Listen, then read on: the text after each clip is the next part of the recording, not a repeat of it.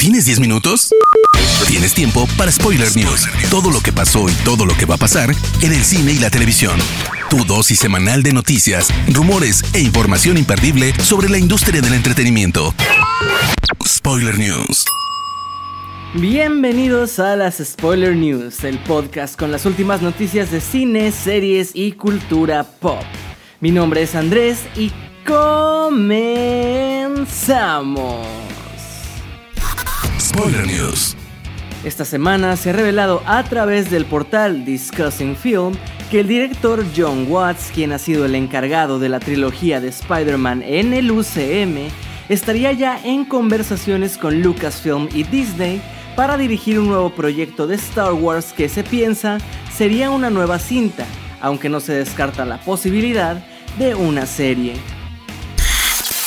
Entre brillo, glamour, luces y música, el director Baz Luhrmann, quien es mejor conocido por las películas de Moulin Rouge y El Gran Gatsby, presentó el tráiler de la nueva biopic de Elvis, la cual contará con Austin Butler como el rey del rock and roll.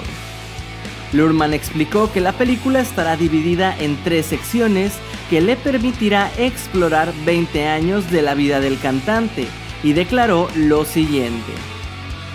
No queríamos que solo fuera una documentación de lo que se vivía en esa época. Queríamos que fuera algo vivo, que se entendiera como el mundo estaba cambiando cultural y socialmente. De Marvel a Barbie. The Hollywood Reporter reveló que Simu Liu, estrella de Shang-Chi y la leyenda de los 10 anillos, está en conversaciones para unirse a la cinta live action de Barbie. Esto junto a Margot Robbie y Ryan Gosling. Recordemos que el proyecto será dirigido por Greta Gerwig de Lady Bird y comenzará su rodaje este año. ¿Un integrante de la familia Peluche se une a Dragon Ball?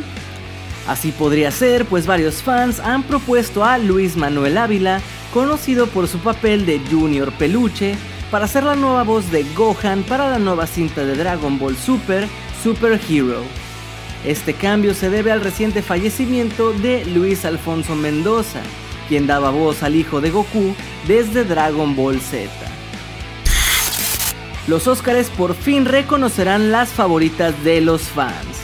Se reveló que los usuarios de Twitter podrán votar por su cinta favorita usando el hashtag OscarFanFavorite. La cinta que reciba la mayor cantidad de votos antes del 3 de marzo será condecorada en la ceremonia del 27 de marzo.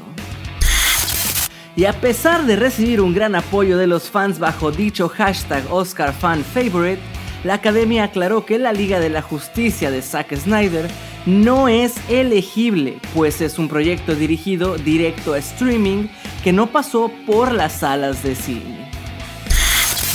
Se ha confirmado que esta semana se han unido a Oppenheimer, la nueva cinta del director Christopher Nolan, tanto Jack Quaid, a quien conoces de la serie The Voice, como Dane Dehan, quien interpretó a Harry Osborn en The Amazing Spider-Man. Ellos compartirán créditos con los ya confirmados Killian Murphy, Robert Downey Jr., Matt Damon, Emily Blunt, Florence Pugh y Rami Malek. Los cuatro estudios más prominentes de Japón, Toei Animation, Toho Animation, Suburaya Productions y Studio Kara anunciaron que unirán fuerzas para hacer películas crossover de personajes como Godzilla, Ultraman, la serie de Evangelion y Kamen Rider.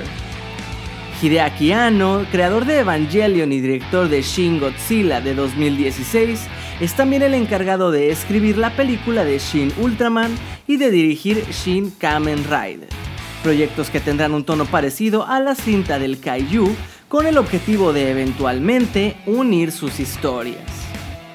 No se tiene más información al respecto, además de que buscan expandir la franquicia a través de mercancía y llevará el nombre de Shin Japan Heroes Universe. ¿Ustedes se imaginan poder vivir en un mundo que fuera como una película de Disney? Bueno, pues la compañía está por hacer esto realidad ya que hace unos días se anunció Story Living by Disney, un proyecto de infraestructura que planea crear vecindarios de lujo a lo largo de Estados Unidos. La primera construcción será en el Valle de Coachella, California, donde Walt Disney ya tenía una casa de descanso. La compañía prometió que estos vecindarios tendrán el toque Disney, de manera que sus habitantes gozarán de una amplia gama de restaurantes, lugares de entretenimiento, tiendas, albercas y diversas actividades. Netflix ha anunciado que ha llegado a un acuerdo con la compañía de videojuegos 2K y su subsidiaria Take-Two Interactive para producir una película live action de Bioshock. Por el momento no se conocen más detalles excepto que Netflix tiene el interés de expandir la franquicia porque dicen tiene el potencial de convertirse en un universo cinematográfico. Es oficial, Paramount ha dado luz verde a una tercera entrega de Sonic el Erizo. Esto incluso antes de estrenar la segunda parte. También revelaron que tendremos una serie spin-off de Knuckles para su plataforma de streaming. Spoiler News. Pasamos a las noticias de series y les cuento que Netflix acaba de confirmar que las series Daredevil, Jessica Jones, The Punisher, Luke Cage, Iron Fist y The Defenders abandonarán el catálogo de la plataforma este próximo 1 de marzo, desconociéndose por el momento dónde podremos verlas a partir de entonces. De forma oficial y con los visuales de los pilares de la niebla y el amor, se confirma que la tercera temporada del anime Kimetsu no Yaiba, también conocido como Demon Slayer, ha entrado ya en producción la cual abarcará el arco de la villa de los herreros. James Gunn ha confirmado que la exitosa serie de Peacemaker con John Cena tendrá una segunda temporada. A pesar de no haber dado más detalles, se sabe que Gunn será el encargado de escribir y dirigir todos los episodios de dicha nueva temporada. Recordemos que también hace unos días el director anunció una nueva serie spin-off centrada en este universo, pero dijo que todavía no puede revelar nada más.